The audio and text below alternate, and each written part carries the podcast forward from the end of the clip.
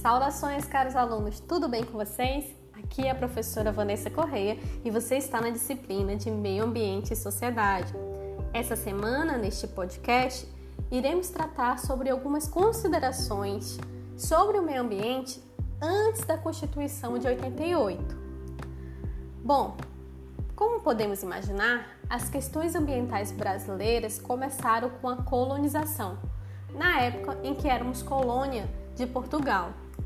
Afinal, um país como o nosso, que é rico em minérios, em solos férteis, em madeiras nobres, como era o pau-brasil, até mesmo nas plantações de café, em cana-de-açúcar, etc., Portugal não hesitou em explorar nossos recursos naturais de forma desenfreada e descontrolada. Diante desse cenário, alguns intelectuais lá da época já observavam e descreviam os efeitos dessa exploração no meio ambiente. Frei Vicente do Salvador foi um deles. Foi um dos primeiros autores a contar a história do Brasil e em um livro ele cita de forma desgostosa como a exploração ocorria naquela época e quais eram as consequências da mesma. Havia o surgimento de pragas, havia a exterminação dos povos nativos e também perda da biodiversidade. Por exemplo, vocês sabiam que aqui era comum a pesca de baleias? Pois é. Temos também relatos sobre isso. Em 1790, José de Bonifácio fez duras críticas nos anais da Academia Real das Ciências de Lisboa por conta da crueldade dessas práticas. A diminuição das populações de baleia no planeta ainda é resquício dessa prática antiga.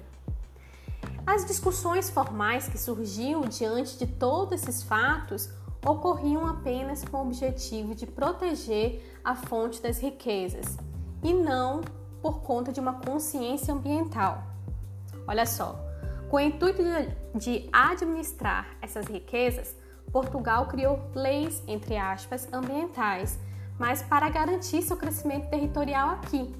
Leis que, por exemplo, visavam evitar os contrabandos de madeiras e assim garantir a soberania portuguesa aqui no Brasil. Ao longo do tempo, algumas noções ambientais foram ampliadas e concretizadas.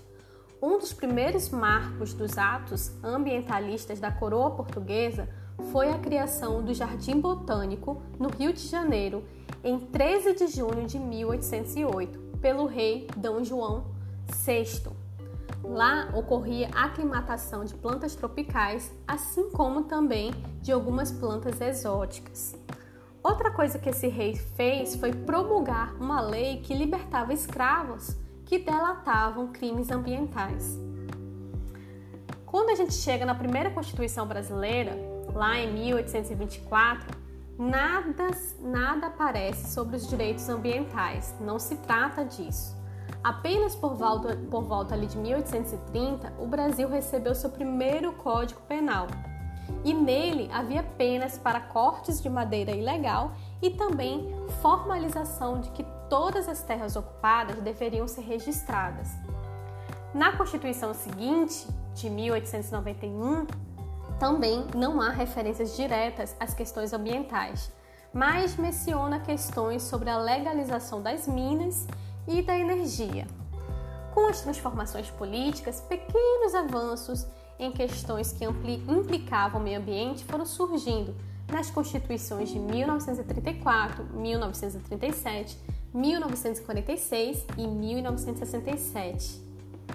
Mas apenas em 1969 uma emenda surgiu e destacou-se o termo, o surgimento do termo ecológico, na seguinte frase: abre aspas. A lei regulará, mediante prévio levantamento ecológico, o aproveitamento agrícola de terras sujeitas a intempéries e calamidades.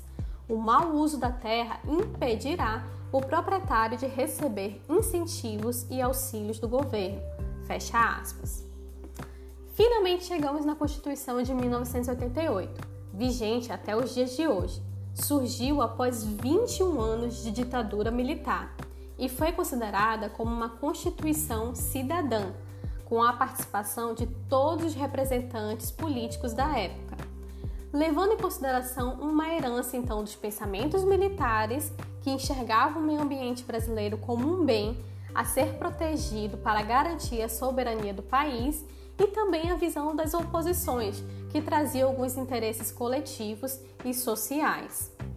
Relembrando então o que diz o capítulo 6 do artigo 225, temos o seguinte: todos têm direito ao meio ambiente ecologicamente equilibrado, bem de uso comum do povo e essencial à sadia qualidade de vida, impondo-se ao poder público e à coletividade o dever de defendê-lo e preservá-lo para as presentes e futuras gerações. Essa carta constituinte revela uma importância à figura ambiental, não só aqui no Brasil, mas também servindo de referência mundialmente. Certamente ela nos trouxe marcos legais para que fôssemos impulsionados e cobrados a favor de um meio ambiente mais equilibrado. E assim, é interessante pensar que não dependemos apenas de um anteparo moral mais. Afinal, antes dessa Constituição, Muitas questões ambientais eram enfrentadas apenas por personalidades que lutavam pela proteção ambiental e dos recursos naturais apenas por acreditarem nesses valores. Hoje, a gente tem amparo legal. Você já parou para refletir sobre a importância das legislações para restaurar um equilíbrio na nossa sociedade e garantir o direito coletivo? Você acha que nossa sociedade acompanhou a evolução das constituintes quanto à visão ambiental? Podemos pensar em maiores avanços? Bom, para compartilhar essas reflexões, entre outras, não perca nossa aula ao vivo. Siga a trilha do conhecimento, leia o texto base, assista o screencast e venha debater sobre essa temática na aula. Para fechar a semana, não se esqueça de fazer as leituras indicadas no pós-aula, assim como realizar a atividade de consolidação do conhecimento. Esse foi o podcast sobre considerações iniciais sobre o meio ambiente antes da Constituição de 1988. Até a próxima e tchau!